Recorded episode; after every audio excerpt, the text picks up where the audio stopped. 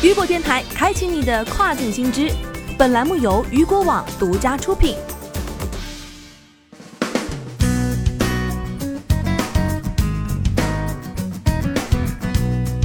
Hello，各位好，欢迎大家收听这个时段的跨境风云。那么接下来的时间将带您一起来关注到的是，亚马逊计划在阿尔帕索开设首个物流中心。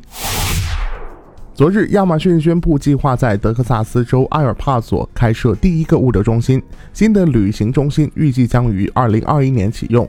从第一天起，它便将创造七百多个新的全职工作岗位，薪酬和综合福利均处于行业领先水平。在占地六十二点五万平方英尺的新配送中心，亚马逊员工与亚马逊机器人合作，对图书、电子产品和玩具等小型商品进行挑选、包装和配送。除最低时薪为十五美元的全职工作岗位外，该物流中心还从第一天起便为员工提供综合福利，包括全面的医疗、视力和牙科保险，以及缴纳百分之五十比例的四百零一 K 退休计划资金。据悉，自二零一零年以来，亚马逊已经在德克萨斯州的物流中心基础设施上投资了一百零五亿美元，并向该州的数千名员工发放了薪酬。据了解。目前，亚马逊发布了2020年中小企业影响报告，强调了该公司是如何使中小企业受益的，其中包括200万家独立卖家、供应商、内容创作者等。报告显示，在美国有超过200万家独立企业与亚马逊合作。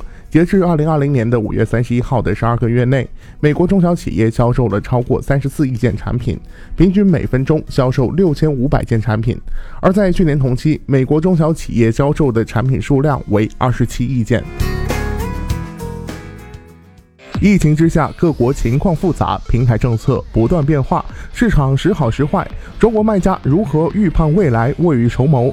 七月二十四号，雨果网第二季度跨境电商行业报告即将发布，更多精彩内容也请您关注到雨果网的直播频道，观看直播就可领取雨果网第二季度跨境电商行业报告全文。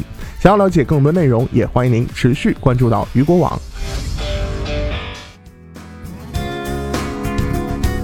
好的，以上就是这个时段雨果电台给您推送到最新一期的跨境风云。